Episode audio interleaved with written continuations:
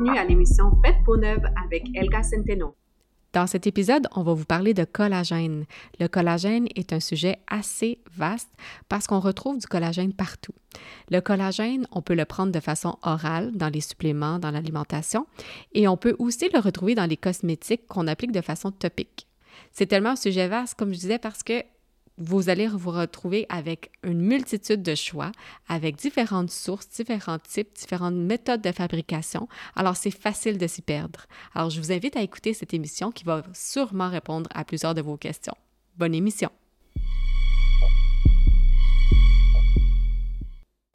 Le collagène, on en veut ou on n'en veut pas? Je me fais souvent poser la question par les gens autour de moi, à savoir est-ce que le collagène en supplément particulier, c'est-tu bon? Est-ce que ça marche vraiment? Mais je me fais aussi quand même poser la question par rapport à les cosmétiques parce qu'on l'utilise quand même depuis longtemps dans des produits cosmétiques, des crèmes, des sérums, etc. Et là, je me disais, bon, ben, ça serait bien de parler de ça dans mon podcast parce que c'est tellement un sujet chaud et il y a tellement de choses à savoir autour du collagène. Il faut faire de la recherche quand même aussi. Donc, pour moi, la réponse rapide pour vous dire tout de suite, puis pas vous venir dans la, en la laine, c'est de vous dire que oui, ça marche. Mais par contre, la question, c'est pourquoi comment, de où ça vient? Il y a tellement de choses à savoir sur le collagène. Donc, c'est ce qu'on va explorer aujourd'hui. Donc, premièrement, en fait, euh, je vais vous parler en fait du collagène autant dans les suppléments que dans les cosmétiques, mais je veux que vous compreniez c'est quoi la base déjà en partant du collagène. Donc, le collagène, pour ceux qui ne savent pas, c'est une protéine. Et les protéines sont vraiment importantes dans notre corps. Hein? C'est impliqué dans tellement de différentes fonctions. Et tellement que le, mot protéine provient du grec, ça, veut dire en fait euh, de la plus haute importance dans le sens que ça prend tellement de la, place dans notre corps, dans le sens que c'est, ça représente la moitié du poids d'une cellule sec. Dans le fond, si on enlève l'eau, c'est quand même assez important. Si on considère l'eau étant celle qui prend le plus de masse dans notre corps, on sait qu'on est fait à peu près de 70% d'eau. Ce qui suit comme catégorie après, c'est les protéines. Donc déjà, le collagène fait partie d'une grande catégorie. Puis dans la catégorie des protéines, dans notre corps, le collagène seul, ça représente de 25 à 35% environ de la teneur en protéines dans le corps entier. Donc, c'est quand même assez abondant. Ce qui arrive, c'est que le collagène, il y a différents types de collagène. Donc, ça, c'est important aussi de savoir parce qu'on veut savoir justement, quand on va prendre des suppléments, bien, quel type de collagène j'ai vraiment besoin? Pourquoi? Est-ce que c'est pour la peau, mes cheveux, les ongles? Est-ce que c'est pour mes articulations? Il y a différents types pour différentes choses, donc on va aller voir ça. Mais juste en règle générale, tous les types de collagène confondus, il y en a environ 28 types. Euh, dans le fond, c'est principalement dans le tissu conjonctif qu'on va retrouver ça dans le corps, donc dans le cartilage, les os, les tendons, les ligaments, la peau. Donc, si on veut passer à justement, OK, là, on sait que collagène, c'est quand même assez abondant. J'ai mentionné tantôt, on a 28 types de collagène. Bien, il y en a cinq qu'on peut dire qui sont les plus communs. Entre autres, dans ces cinq-là, on va s'attarder au niveau de la peau parce que souvent, c'est ça que les gens, ça les intéresse quand on parle d'esthétique. Mais c'est le type 1 et le type 3. Donc, le type 1, c'est ce qu'on retrouve de façon plus abondante dans le corps au niveau du collagène. Là, on a parlé hein, que les collagènes sont quand même assez présents, mais dans tous les types de collagène, le type 1 représente à peu près 90 du collagène qu'on a dans le corps. Donc, c'est celui qui souvent avoir tendance à intéresser les gens. On va le retrouver dans la peau, les tendons, le système vasculaire, les organes, les os. On a le type 3 qui est le hum, type de collagène réticulé. On va en fait euh, le retrouver dans les fibres réticulaires. C'est ce qu'on retrouve couramment à côté du type 1, donc ils vont comme un peu ensemble. Donc, au niveau de la peau, ça va être quand même un collagène important aussi. Ensuite de ça, on a le collagène de type 2, qui est un peu plus, dans le fond, dans les cartilages, celui-là. Mais quand même important de savoir parce qu'on va retrouver des fois des suppléments qui vont justement aller euh, être faits à partir de collagène de type 2. Donc, ça vient souvent des cartilages, des os, par exemple, euh, au niveau bovin, par exemple. Ensuite de ça, on a euh, aussi le collagène de type 5 qui est quand même le fun à mentionner parce qu'on le retrouve entre autres dans le placenta, mais aussi dans les cheveux. Et on a le type 4, lui, il va être plus euh, dans la membrane basale de, du tissu épithélial, donc il va recouvrir, dans le fond, les organes qu'on retrouve dans la peau aussi. On a le type 7 aussi qui est intéressant de mentionner parce qu'il va être constitué des, il va constituer en fait les, les fibrilles d'ancrage qui relient la membrane basale qui sépare l'épiderme du derme. Donc ça, c'est des gros termes, là, mais pour vous simplifier ça, c'est qu'au niveau de notre peau, on a euh, deux grandes couches principales. On a l'épiderme et on a le derme. Euh, l'épiderme, c'est vraiment celle qui recouvre tout notre corps en entier. Et euh, en réalité, quand on le regarde dans, une, dans un microscope, c'est vraiment mince comme une feuille de papier environ. Et en dessous de ça, on a le derme où est-ce qu'on va retrouver le collagène, l'élastine, nos vaisseaux sanguins. Euh, et donc, vraiment, on, a comme deux couches et ces deux couches-là sont séparées par une membrane basale. Donc, on a des fibres d'ancrage qui sont constituées de collagène de type 7. Donc, ça, c'est vraiment juste pour vous résumer un petit peu la science au niveau de l'anatomie, un peu au niveau des types de collagène, où est-ce qu'on les retrouve.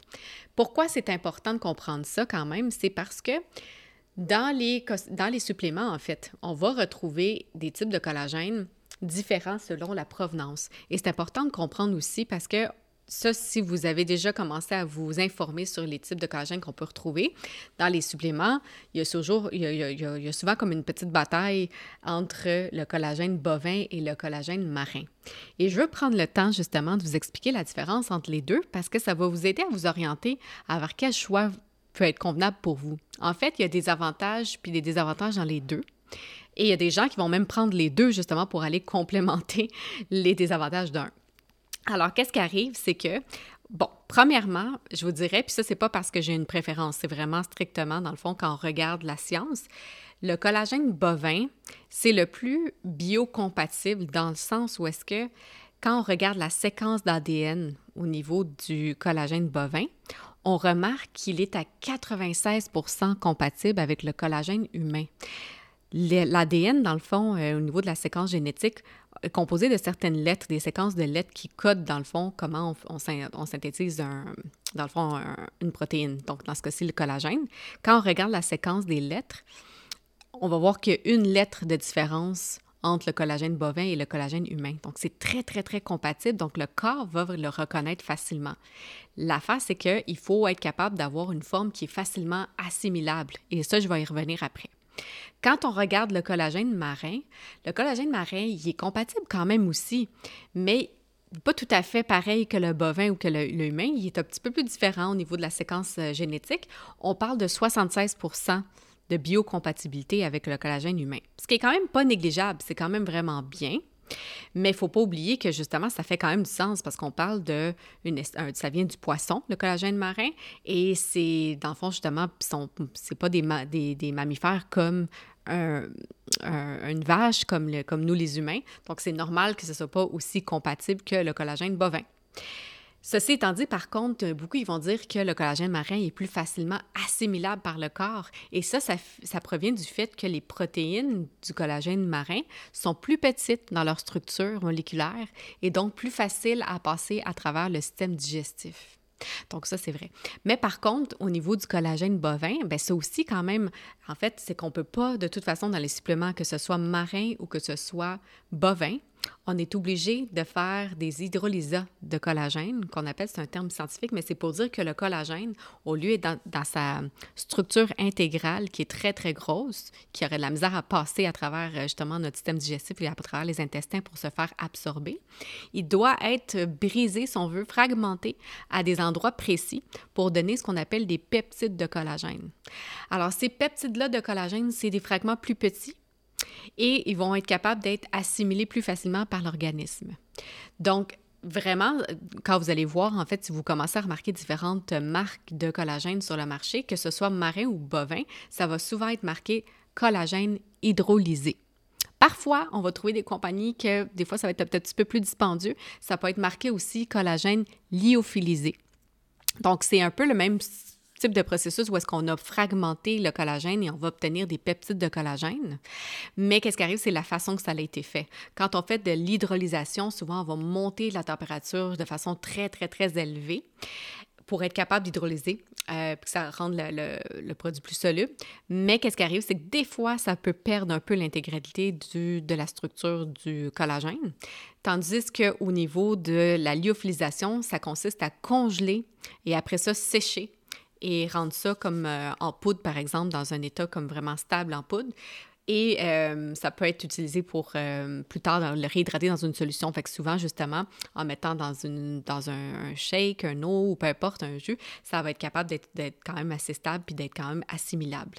Donc, il y a comme deux formes si on veut, mais en règle générale, on va voir souvent hydrolysé. C'est un peu moins dispendieux à, à, produire et ça reste que c'est plus assimilable. Ce que je vous invite à faire aussi, c'est d'aller regarder dans les profils d'acides aminés parce que quand on retourne dans la, dans la hum, description, dans la définition d'une protéine, une protéine, en réalité, c'est une longue chaîne, c'est vraiment un polymère. C'est constitué de plusieurs petits monomères. En fait, c'est des petites molécules. Et dans ce cas-ci, on appelle ça des acides aminés. Donc, vraiment, c'est la plus petite unité, si on veut, d'une protéine ou d'un peptide. Et quand on en met plusieurs ensemble, on fait des peptides et ensemble, ça crée des protéines, des longues chaînes. Donc, quand on veut euh, regarder, des fois, dans les. c'est pas toutes les compagnies qui vont en parler, mais des fois, il y a des compagnies dans leur étiquette, ils vont marquer, bon, justement, euh, d'où ça provient, le nombre de grammes en protéines, etc. Et on peut voir des fois le profil d'acides aminés. Et dans ces profils-là, c'est intéressant de voir justement les acides aminés pour ceux qui prennent le collagène dans l'intérêt de vraiment avoir euh, des effets au niveau esthétique, c'est-à-dire d'améliorer la texture de la peau, l'éclat de la peau, etc., l'hydratation par l'intérieur, bien, c'est intéressant de remarquer que euh, on va chercher justement la proline, la glycine, l'hydroxyproline, qui sont des acides qui sont reconnus pour justement synthétiser puis euh, au niveau du collagène, au niveau de la peau. Donc, ça vous donne une peau radieuse aussi.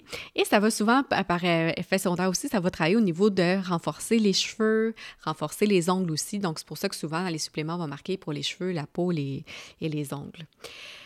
Maintenant, sachant ça, euh, il y a aussi du collagène qui veut, bon, par exemple, le type 2 qui peut être intéressant pour les articulations aussi. Donc, regardez ça aussi parce que si c'est plus dans un mode, par exemple, que vous entraînez, vous êtes un athlète, euh, ben, c'est bien d'avoir euh, justement des suppléments de collagène pour aller justement renforcer ces articulations-là et les os. Donc, euh, on peut retrouver ça aussi, même, il y en a des gens qui vont se faire des bouillons d'os hein, pour aller chercher, dans le fond, du collagène de façon plus naturelle, si on veut. Donc, c'est quand même une façon plus naturelle. Mais sinon, au niveau des suppléments, comme je disais, c'est que c'est déjà, dans le fond, dans une forme, si on veut, prédigérée ou plus facilement assimilable parce que c'est des petits fragments de collagène. L'autre chose que j'allais vous parler, c'est la source aussi parce que autant au niveau de marin qu'au niveau bovin, je vous disais tantôt qu'il y a des désavantages, ça va venir surtout aussi de, euh, comme la viande, quand on mange la viande ou les poissons, euh, c'est important de savoir de quelle ferme ça provient, comment l'animal a été nourri, dans quelles conditions il a été élevé. Ça a vraiment un impact. Pour vous donner un exemple au niveau des vaches, des bœufs, au niveau de la viande bovine, ben c'est sûr que quand c'est dans des fermes à grosse consommation, là, dans le fond, qu'on veut en vendre ça en grosse quantité, chez Costco, etc., ou peu importe, mais quand c'est pour la masse distribution, bien souvent, ces, ces, animaux-là sont vraiment pas dans des super conditions, hein, dans des enclos très fermés, et euh, soit qu'ils ont des, sont boostés aux antibiotiques, les hormones, ils sont pas nourris nécessairement avec du pâturage qui est naturel pour eux, ils vont être nourris des fois au grain, alors que c'est pas vraiment naturel pour, euh, pour les, euh, les bovins.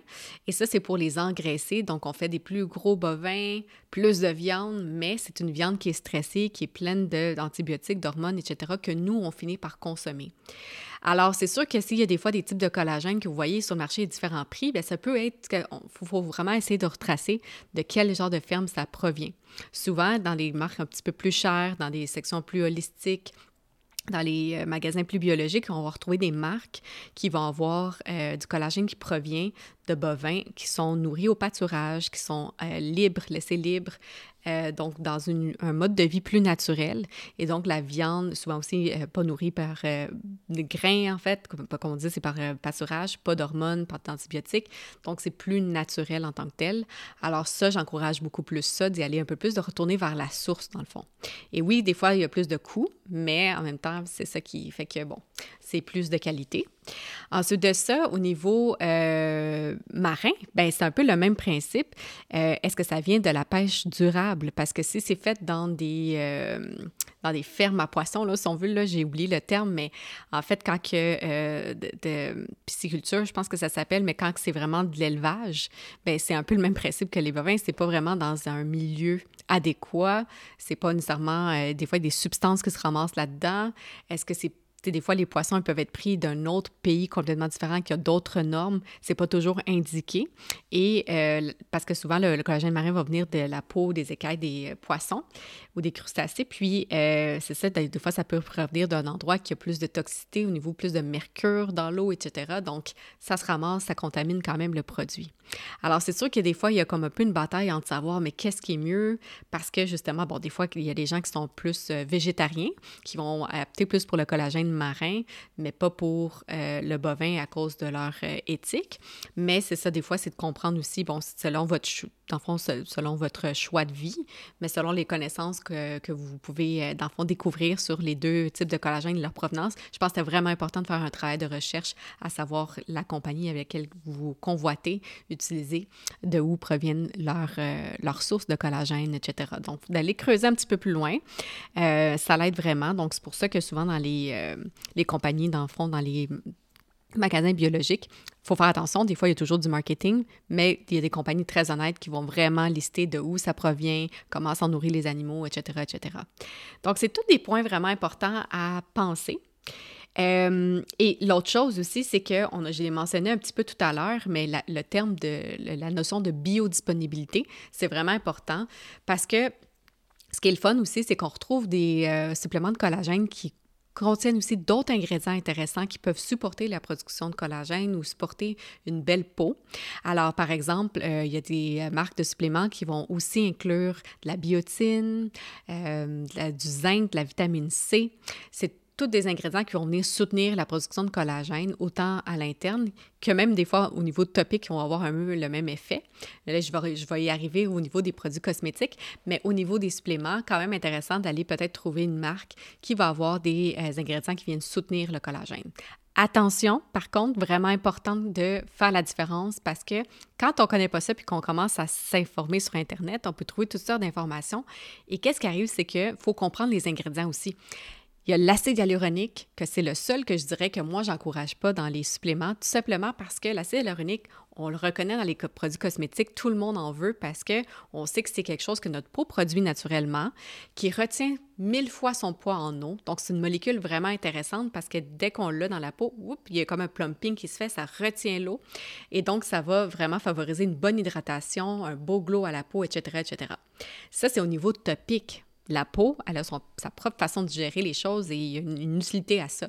Mais par contre, au niveau du corps, quand on met dans un supplément de collagène de l'acide hyaluronique, parce que supposément l'acide hyaluronique a des propriétés, oui, anti-âge, mais quand c'est absorbé dans notre corps, qu'est-ce qui arrive? C'est que quand ça traverse notre système digestif, ça, ça va dans l'estomac, les intestins, tout ça, bien, il y a de l'eau aussi, parce que techniquement, on est censé boire de l'eau aussi. Et là, qu'est-ce qui arrive, c'est que cette molécule-là, l'acide hyaluronique, qui fait fantastiquement sa job, retient mille fois son poids en eau. C'est comme une éponge.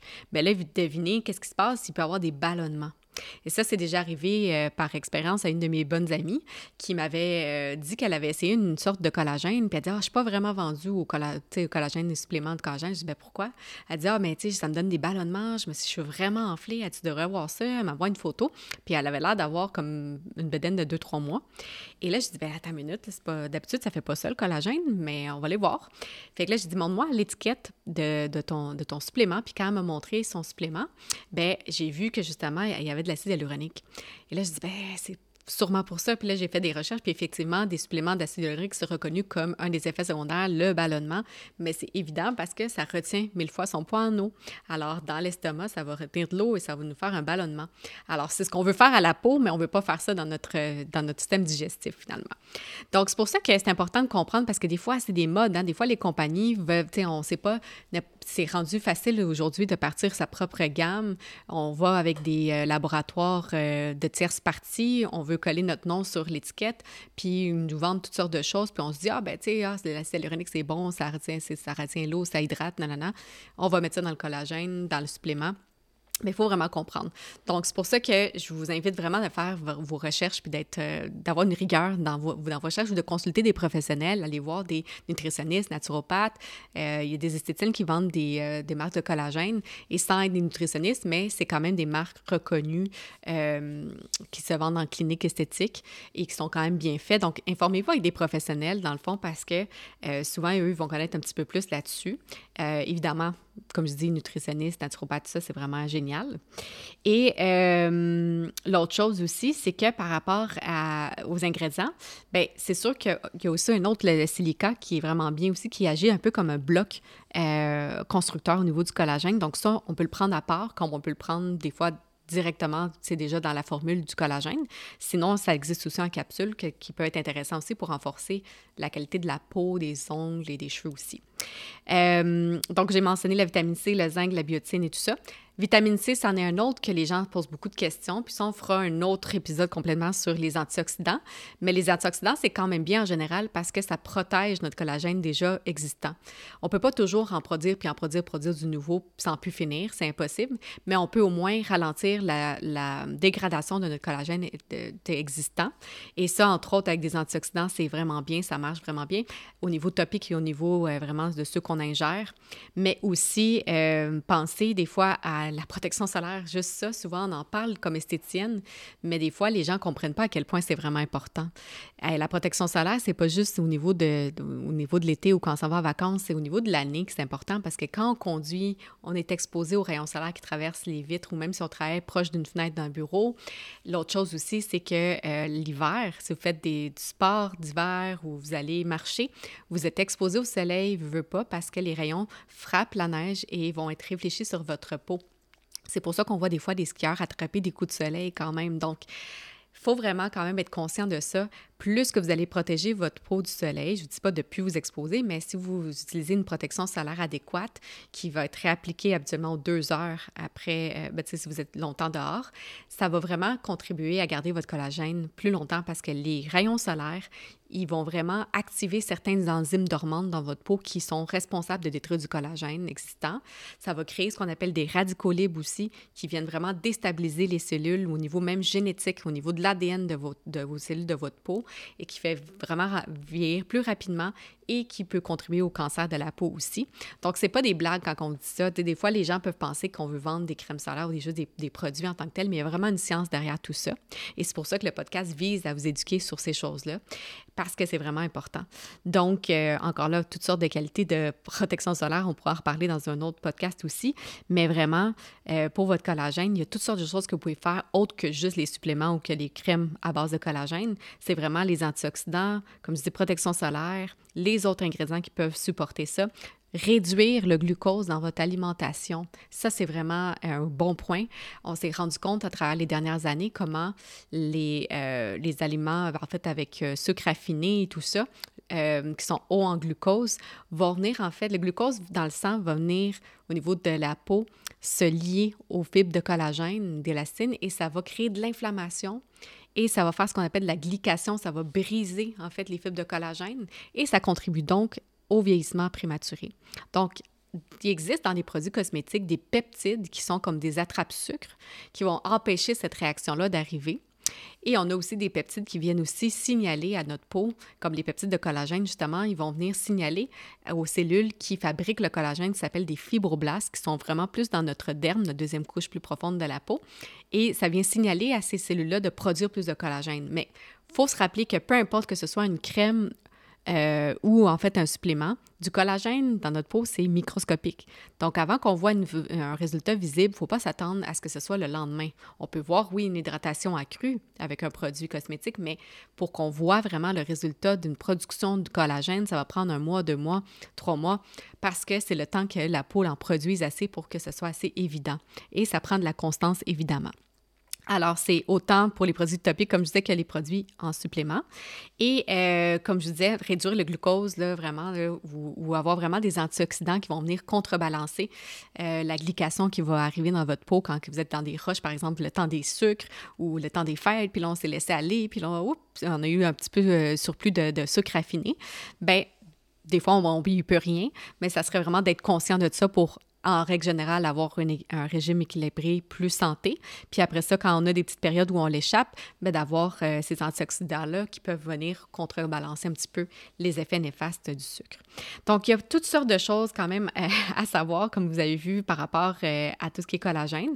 J'espère que ça vous a pu vous, vous donner un peu plus d'idées, puis dans le fond, de, de, vous aider à mieux magasiner, parce que c'est ça l'important des fois, puis de comprendre justement le principe de biodisponibilité. Comme je vous avais dit tantôt, les formes hydrolysées vont être facilement à digérer, que ce soit marin ou euh, bovin en tant que tel. Il faut faire attention, par contre, des fois aux allergies. Donc, c'est sûr que, par exemple, au, au niveau euh, collagène marin, ça se peut qu'il y ait des gens qui soient allergiques aux poissons crustacés. Donc, il faut faire attention. On va peut-être opter pour le bovin ou d'autres personnes qui vont faire des allergies peut-être à la viande bovine, ben, iraient plus avec le marin. Donc, il y a toutes sortes de choses à considérer. C'est pour ça que une solution n'est pas bonne pour tout le monde. Il faut vraiment l'adapter. Mais le plus important dans les suppléments en général, autant le collagène que la plupart des suppléments, c'est de vraiment comprendre l'ingrédient actif de faire les recherches parce que vous allez vous rendre compte qu'il y a beaucoup de choses sur le marché qui existent, mais qui ne. beaucoup d'ingrédients qui ne sont pas nécessairement biodisponibles, c'est-à-dire que la biodisponibilité, on fait référence à sa capacité à l'ingrédient actif de passer à la circulation générale pour aller vraiment se faire distribuer aux cellules. Donc, quand on prend un supplément à l'oral, on va l'avaler, ça va passer par l'ésophage, l'estomac, les intestins et tout ça. Et ce qui arrive, c'est que le but, c'est que ça soit assez petit et assez, dans le fond, disponible pour être absorbé, dans le fond, en une bonne quantité dans les intestins pour avoir un effet, parce qu'un coup que ça passe par les intestins, ça va aller vers la circulation sanguine et ça, ça va aller se faire distribuer, euh, idéalement vers les sites d'action. Mais qu'est-ce qui arrive, c'est que si, par exemple, on a des molécules trop grosses ou on a des molécules qui peuvent être instables, par exemple, à l'acidité de l'estomac. Je donne l'exemple de la, vitamine C. La vitamine C, c'en est une qui est une vitamine super populaire. Elle a énormément de bienfaits au niveau du corps et même au niveau de la peau aussi dans les cosmétiques. Mais qu'est-ce qui arrive, cet antioxydant-là? Il va être très, très, très difficile à rester stable dans sa forme la plus pure, qui est l'acide ascorbique. Alors, c'est pour ça, souvent, dans les produits, on va avoir des dérivés, mais la forme pure, l'acide ascorbique, elle est très instable au niveau du système digestif, l'acidité de l'estomac va le détruire souvent. Alors, il y a des compagnies qui vendent la vitamine C liposomale. Ils vont recouvrir la vitamine C dans des liposomes. C'est comme euh, une couche lipide qui va venir protéger, dans le fond, contre l'acidité de l'estomac pour que ça puisse mieux passer et aller directement dans les intestins. Il y a différentes formes comme ça euh, de produits qui sont euh, un peu plus biodisponibles que d'autres. donc, tout dépend de la forme, euh, de la, du dérivé qu'on utilise, euh, de, sa, de sa façon de, de, sa méthode de livraison, si on veut, dans le système. Euh, je vais vous donner un autre exemple, ça, ça sera aussi un autre épisode intéressant, le glutathion, qui est un autre ingrédient que j'adore en fait parce que c'est un produit qu'on retrouve, en fait c'est un ingrédient qu'on peut retrouver dans des produits cosmétiques parce que ça a des effets éclaircissants et anti-âge, ça stimule le collagène aussi. Mais aussi au niveau euh, interne, ça a énormément de bienfaits parce que toutes nos cellules dans notre corps utilisent le glutathion, qui est un antioxydant puissant que notre corps normalement fabrique.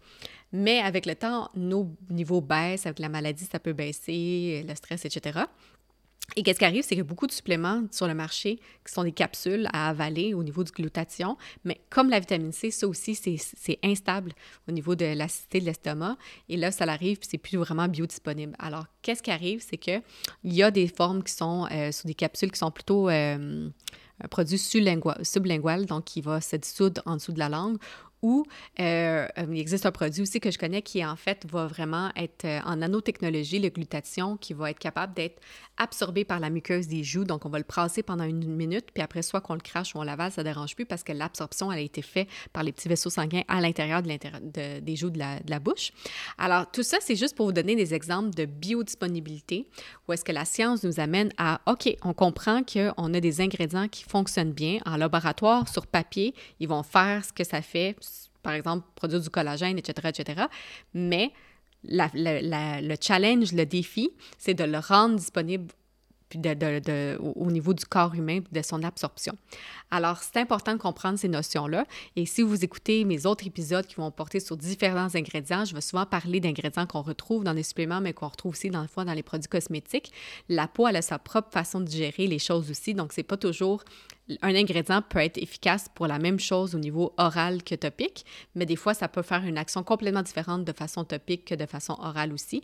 Il y a toutes sortes de choses. Donc, on ne faut pas, dans le fond, je pense qu'aujourd'hui, s'il y a une chose à retenir, c'est qu'il ne faut pas tout mettre dans le même panier. Il faut vraiment comprendre les différentes distinctions, puis ça passe par la compréhension des ingrédients en tant que tels, de la science, de la méthode de livraison, puis ça passe aussi par la compréhension de notre corps humain puis de notre peau.